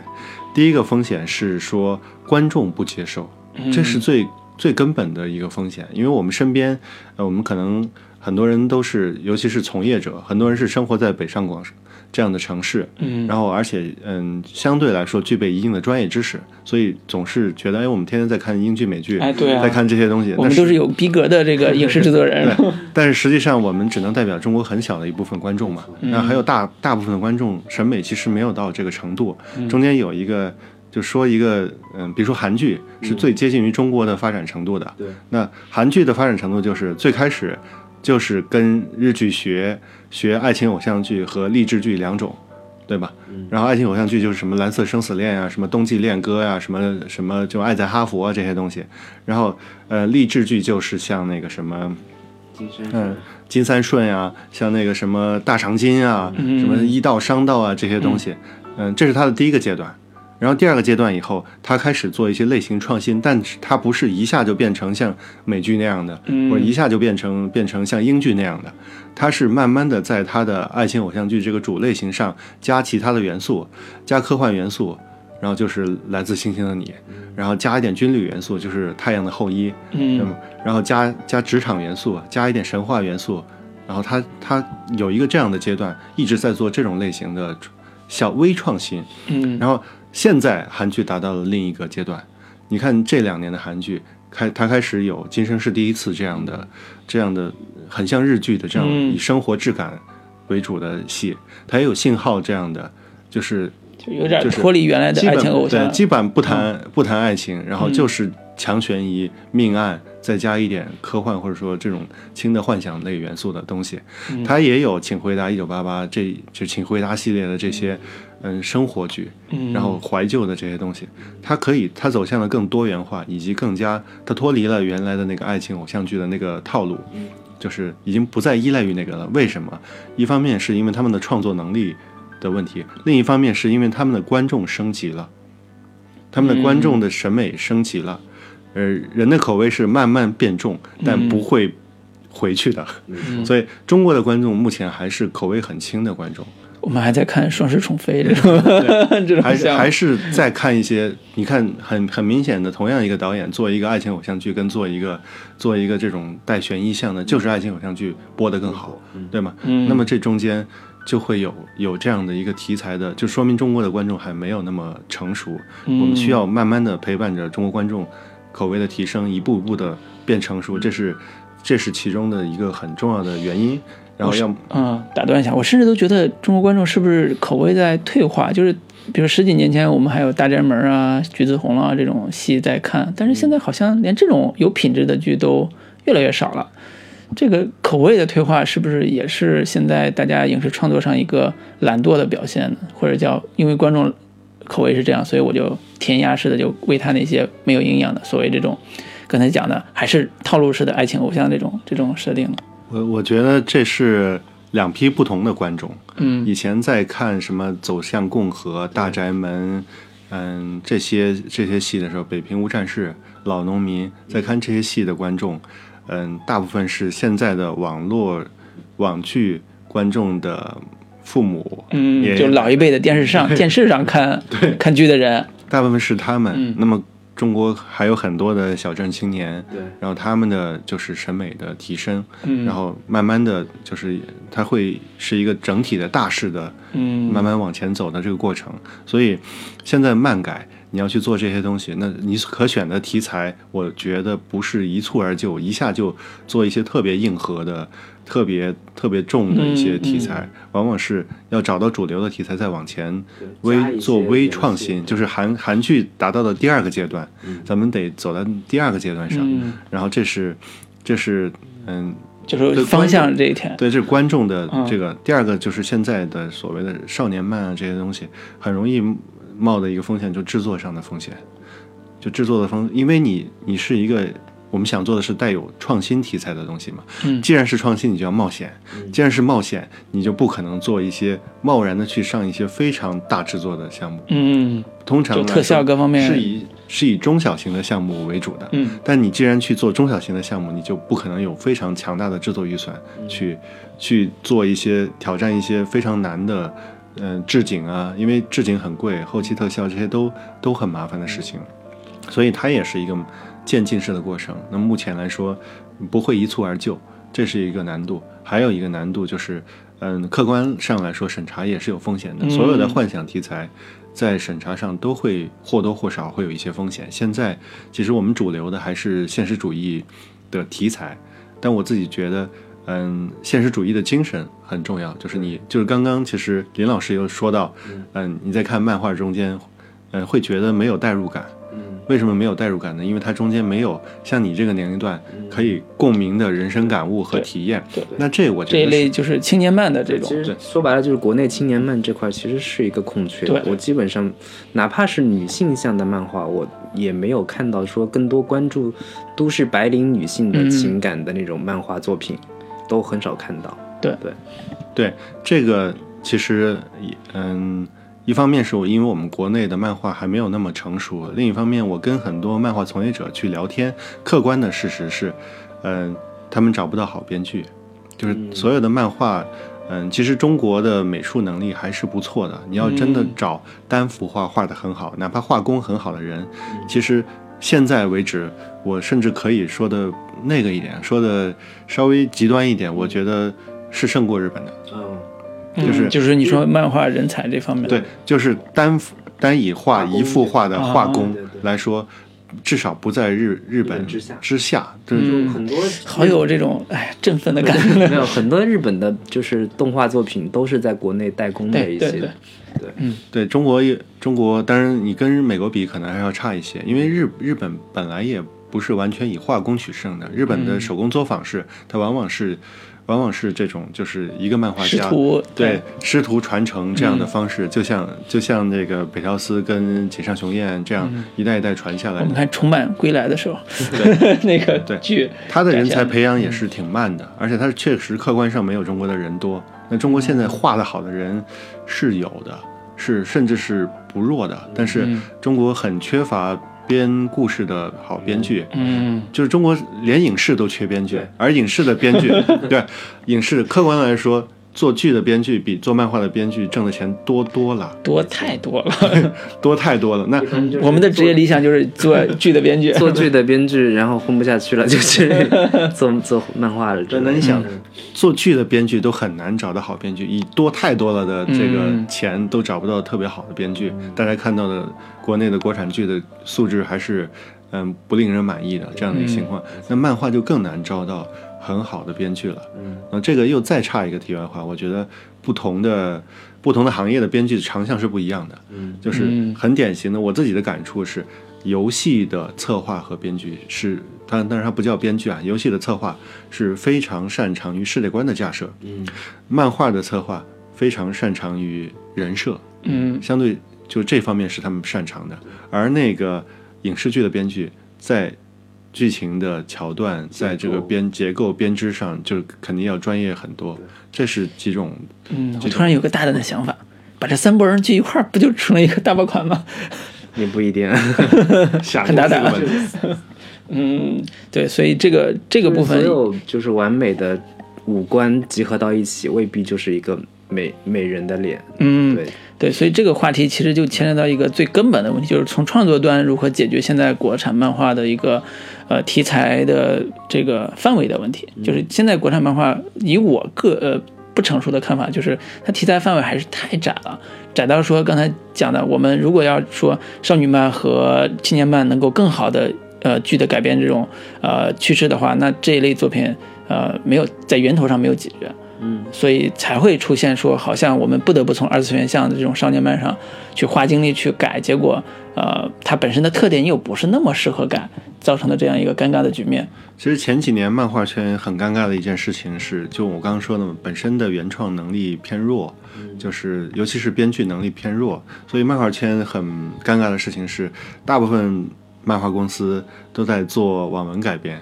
嗯，就是就是把网文改成 这个漫画，甚至是真人天际是吧？电影改编成漫画的，我就知道有几有一些案例是这样。啥意思？电影改编成漫画对啊，就是已经上映的电影，然后改成对电影。作品或者是电视剧作品哦改编成漫画的那，种是反推的模式，那种是反推的模式，因为现在所谓的这个就说的比较远啊，反正感觉咱们在瞎扯。那么继续瞎扯一下，就是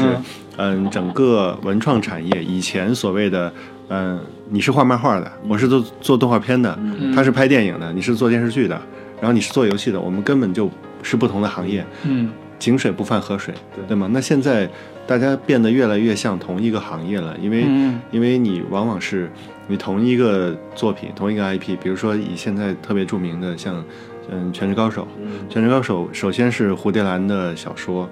然后因为这个小说网络文学，然后改编成了漫画，因为这个漫画，然后之后他又做了动画片，对，然后动画片因为有借鉴漫画的一些分镜，他们中间还有一点小小的不愉快，嗯。对，然后后来，当然他也会改编，他也有改编游戏，然后现在也正在改编这个真人剧，嗯对吧？台剧，对，那整个所有的它变成同一个内容的品牌，或者说所谓的同一个 IP，它其实往往会打通所有的在文化创意产业这块的东西，甚至再往外围辐射，还有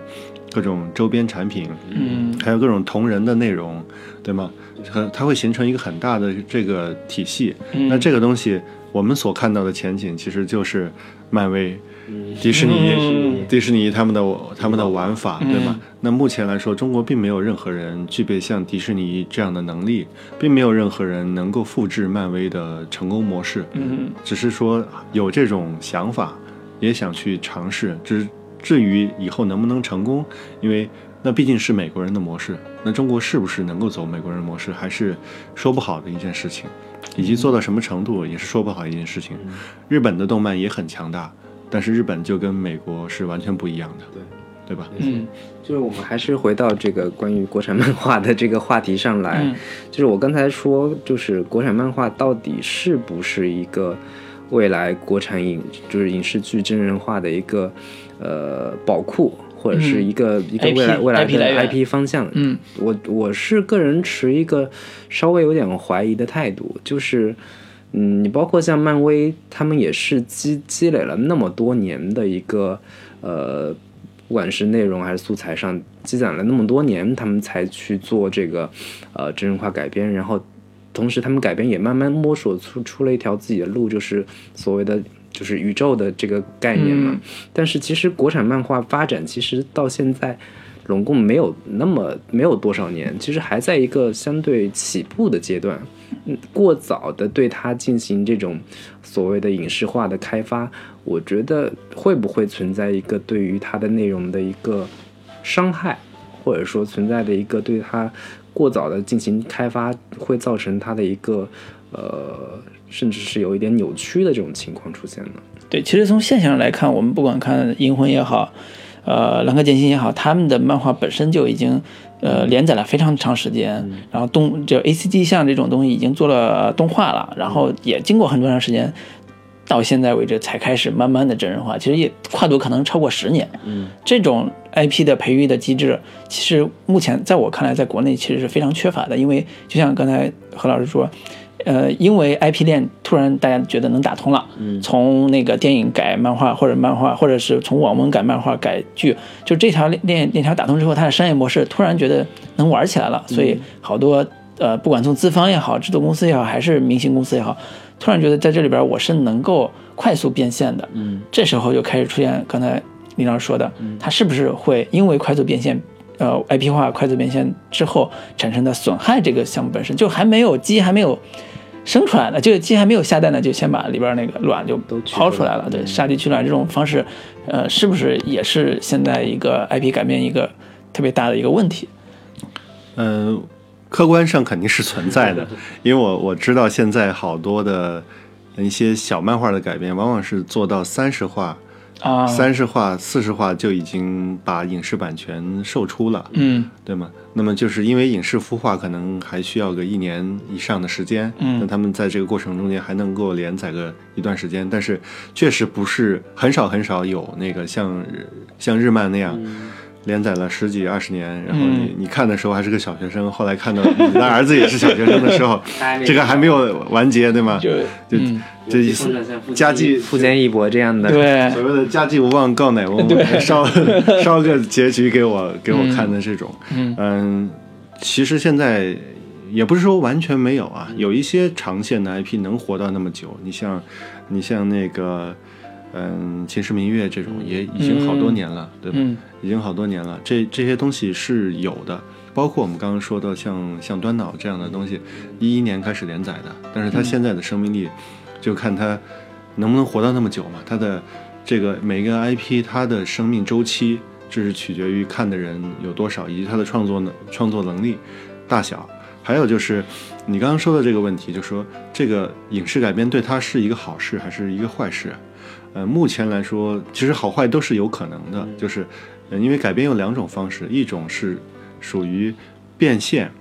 就是杀鸡取卵的方式。有一些就是 IP，它是一个品牌嘛，这个品牌可能在在大家心目中有好感，是靠漫画家或者是小说作者最开始的时候一点一滴的每天连载或者每每周每周更新，然后去去积累出来的好感。积累出来了大家对他的认知度，但是如果到后来你改编了一个非常差的影视作品，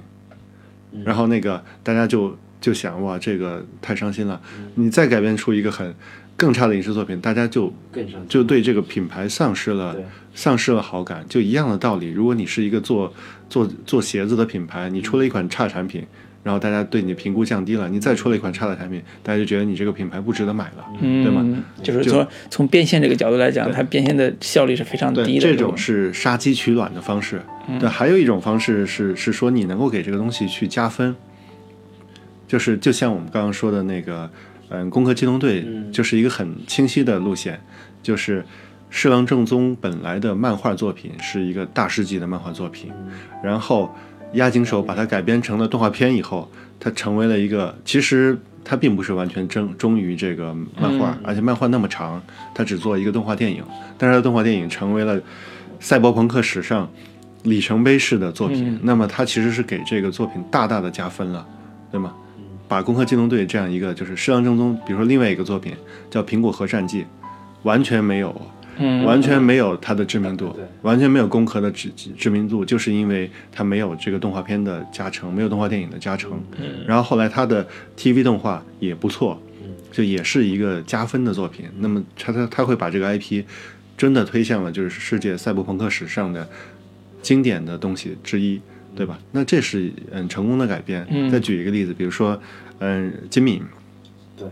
金敏金敏的代表作《红辣椒》。然后，红辣椒是日本科幻小说，嗯，就是应该算是什么，嗯，类似于中国的刘慈欣这样的行业地位。嗯，日本三体的对，就日本的科幻小说界的这个泰斗，嗯，筒井康隆的作品是他的一部科幻小说。然后这部科幻小说叫《盗梦侦探》吧。然后这部科幻小说，大家当时在科幻日本的科幻界认为都是没有办法被改变的，太难了，全是梦境幻想，全是这些东西，根本没有办法给改被改变。然后金敏作为一个最擅长全世界最擅长讲梦境、讲幻觉、讲这些的一个动画导演，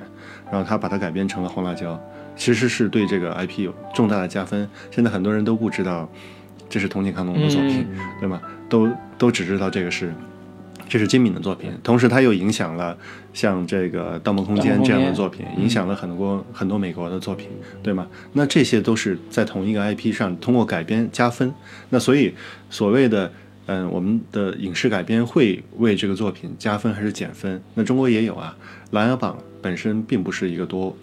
嗯多好的题材，包括那个《花千骨》更典型的例子吧，就是《花千骨》，《花千骨》。本来作为网文来说，它并不是一个非常顶顶级的网文，对吧？并不是一个非常顶级的网文，但是因为有了这个它的影视改编以后，它开始变成了一个嗯，就更知名的、有广泛影响力的这样一个东西。所以这些都是成功的改编，它极大的扩充了这个作品。当然，中国你发现中国的问题就是，嗯，很难稳定的，很难稳定的，就是有可能，嗯。就美国人的做法，美国人的工业体系能做得好的地方，就是说，他好不容易有一个漫画连载了一些年，慢慢有了影响力，他通过一个成功的影视作品把它改编出来了，好，他拥有了，他就变成了一个所谓的超级 IP，嗯，他会一直吃超级这这这碗饭，会一直把它持续持续下去，嗯，对吗？让他的生命力可以长期的延续，然后，嗯。我目前我国的情况，目前我国的情况是，大部分都是一枪头买卖，要么就是透支 IP 做的不好，透支 IP，然后把这个 IP 给做死了，然后要么就是，哎，你也不知道为什么会把它做红了，然后也没有考虑过它红以后要怎么办，没有要怎么办没有人去总结那个经验到底它是为什么才会火的，对然后我们怎么把这套经验运用到其他的作品上去，而且是，比如说你把这个东西做红了，那红了以后，这个东西要怎么办？嗯要如何去把它长期的运营？对，再酝酿下一个作品，如何去把它在产业链上获取更多的一个延展？嗯这个事情是没有人。赶紧拍第二部，然后就毁了。对，全靠运气的感觉。嗯，不过聊完之后，我其实还，呃，对于漫改，包括国产漫画这一类的作品有更清晰的认识了。就是包括呃，我们如果这个喜欢看国产漫的这个听众，如果觉得呃有兴趣的话，也可以沿着刚才何老师讲这一套呃作品，可以。按照这个路径去找一找自己感兴趣的，包括像《红辣椒》这一类的，甚至包括原著小说、这一类，我觉得都是一个重新看待国产漫，包括国产漫改编的这个事情的一个新的方向。难道不是说让这个可能原先没有接触过国产漫画的听众 去找一些国产漫画看一下，嗯就知道了解一下，说我们国产漫画现在已经发展到什么程度，今非昔比了。对，嗯其中其实确实也不乏有一些比较不错、比较优秀的作品的。嗯，然后看完之后可能会对国产漫画有一些新的认识，我觉得这也是我们目的之一吧。对，那我们最后一部分可以，呃，介绍一下，就推荐一下吧。就是如果大家心目中有比较好的国产漫的作品，可以推荐一下。谁先来？啊，你这哦，李老师，你自己其实讲真，我国并没有那么关注这个国产漫画，嗯但是我我前阵子是这个可能也是听一个节目的时候，然后呃被被人安利的一个国产漫画的作品叫《杜林》，是一个叫叫叫什么，我忘了这个这个作者的名字了，嗯嗯，就是哪个杜哪个林？就是那个超度的度，嗯，然后那个灵魂的灵，嗯。它是一个比较偏这个少女，就是女性向的一个作品，女性加奇幻向的一个作品，就是一个女、嗯。女孩子从小跟一个男生青梅竹马这样的一个情感关系，然后嗯就是向来都是那个女孩子比较强势嘛，然后这个男生比较弱鸡一点，嗯然后是处于一个被保护的一个状态，然后一个非常意外的一次车祸，然后那个女孩就去世了。但去世之后，那个女孩就作为就类似一个一个幽灵一样，一个一个灵魂，就是一直陪伴在那个呃男生身边，然后这个相当于是一个背后灵这样的一个一个嗯一个一个形态，然后那个呃结果就是遇到有一天遇到一个同样也有一个就是类似于背后就灵的那个有有一个幽灵陪在他嗯身边的一个女嗯生。的一个闯入，就是呃，就是一开始是一个像看起来有点像三角恋的那么一个故事，然后那个那个那个杜林一直渴望就是陪伴在那个男主身边，然后慢慢发现有有另外的一个呃呃幽灵嗯的的入侵，然后就讲怎么怎么去揭开背后的一个大阴谋这样的一个、嗯一个事呃事情。我觉得这个作品其实还是比较适合做呃改编的，做改编的。对其实是一个那个元素没有那么的复杂，然后嗯其实也是一个就是女性向加带有一点奇幻元素是这种类型，其实是呃当下的一个国产网剧呃比较好操作的一个、嗯一个类型。对，其实就像刚才何老师说的，它的类型是一个爱情为核心的叠加玄幻或者叫奇幻的这个方向。对对，那何老师你有推荐的吗？呃，这样吧，我推荐一个画风完全不一样的 作品吧，就是一个小作品，不是一个漫画的大作品，也不是什么非常知名的作品，但是我看下来，我觉得还挺有意思的，是一个画风不同的作品，叫做《我家妹妹虐起来很爽》。啊，这个好二次元呀、很对它，呃你听名字就是非常的二次元的，就是嗯像我刚刚说的，我认为漫画作者相比影视和游戏来说更擅长于人设。那我觉得这个作品就是一个。嗯，人设很很有意思的一个作品，嗯而而且也是一个非常非常女性向和年轻的一个作品。就她的，她是其实是讲一个有点像是我们以前看的这种《家有儿女》这样的一个就是情景剧的这样的模式，就是有一个。嗯，父母都是就是重新组合起来的家庭，嗯各自带着自己的孩子组合起来的家庭。这个家庭中间有有一个大女儿，是一个大学毕业的一个状态，但是她是有点自己性别认知障碍的情况。她的嗯，她的人设是这样的，就说不要叫我姐姐，请叫我哥哥。对，然后嗯，他不喜欢别人说他美，他希希望别人说他帅。然后，但是他又是他又不是那种长得很很爷们儿的那种人，他是一个黑长直，然后看上去好像看上去好像美美哒哒，但是又不喜欢别人说他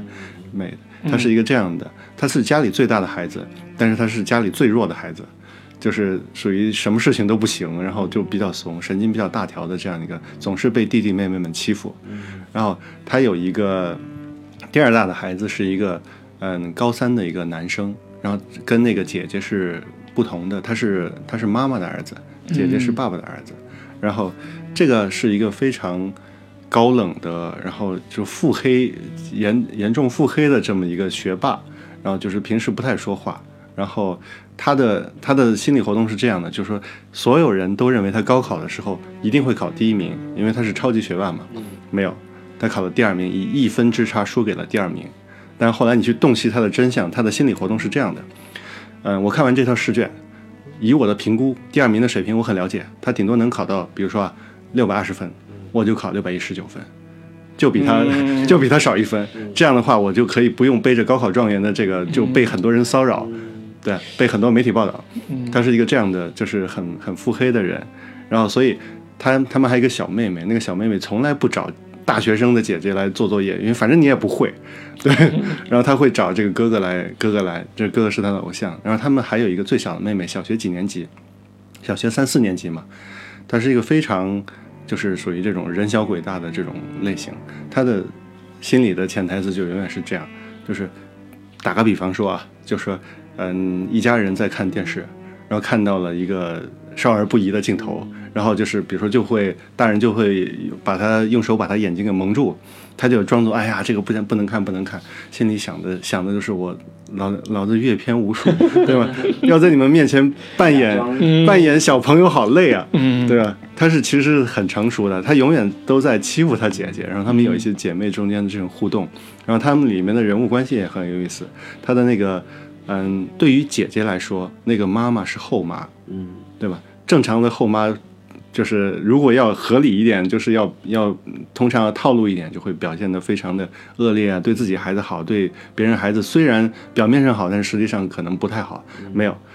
他对自己的孩子特别不好，然后对 对那个姐姐特别的好，所以我看那个就是很多就是漫画下面的评论，那些小朋友都在评论说，哎，觉得整个漫画中最期待的就是这种这类这两个就后妈跟跟跟这个大姐之间的 CP，嗯，然后他们的 CP 一个对一个是有点抖 S，一个有点抖 M 的这种、嗯这种特质，就是互动起来很有意思。这个我我看起来其实它很它是个条漫，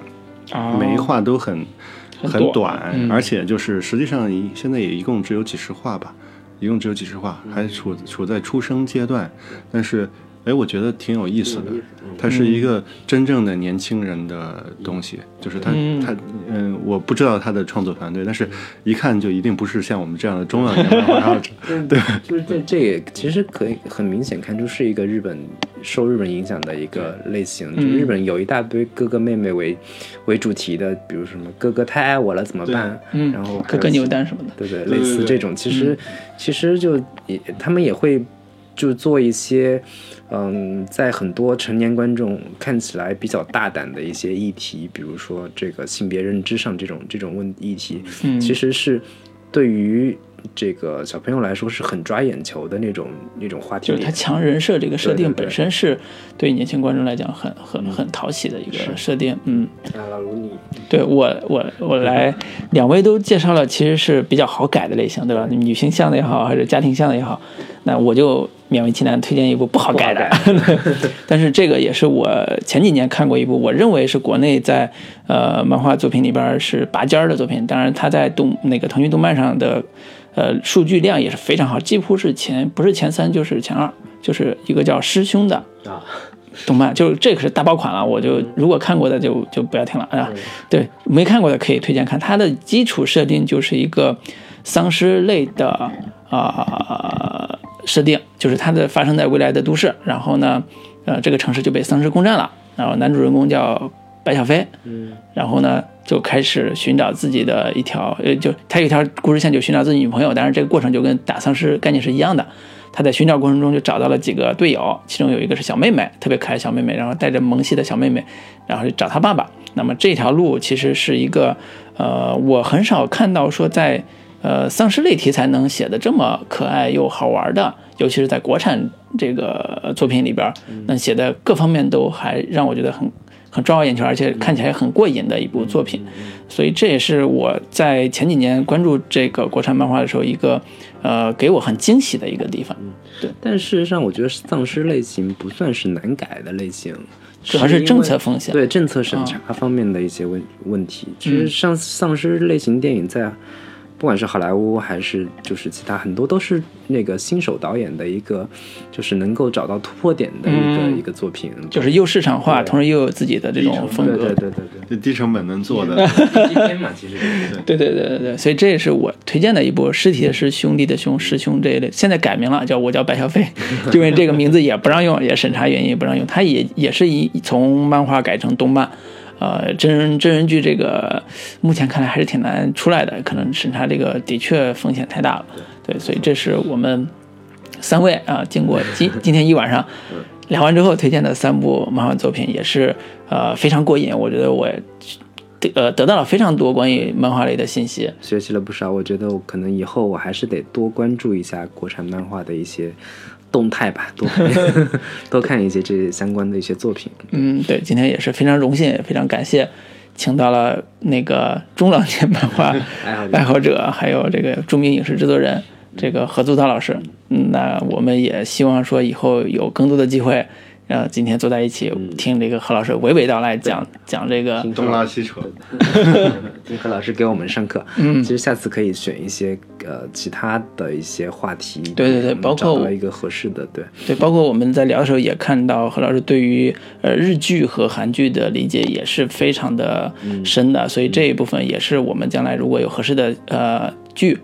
播出的话，可以再针对这一些题材进行呃探讨。对，所以也是非常期待，也非常感谢何老师。好的，非常高兴今天来参加如此高端大气上档次的谈话节目，打广告是吧？对，嗯、也感觉学习了很多，希望以后还有机会能能跟大家一起来聊吧。嗯，好的，那我们今天就聊到这里。好的，跟大家说再见，嗯，好的，那呃，希望大家多多支持，多多关注。最近我们讨论的这两部电影，好像大家评论都挺多的比较比较热烈，对《芳华》和《妖猫传》，那也是看来是关注度比较高的作品，大家还是更有话题吧，更有兴趣，所以以后我们也在这方面多多努力。啊，蹭热点嘛，一定要蹭热点，紧紧追时事哈。嗯，好，那就这样，拜拜。跟大家说再见，拜拜。拜拜。君が目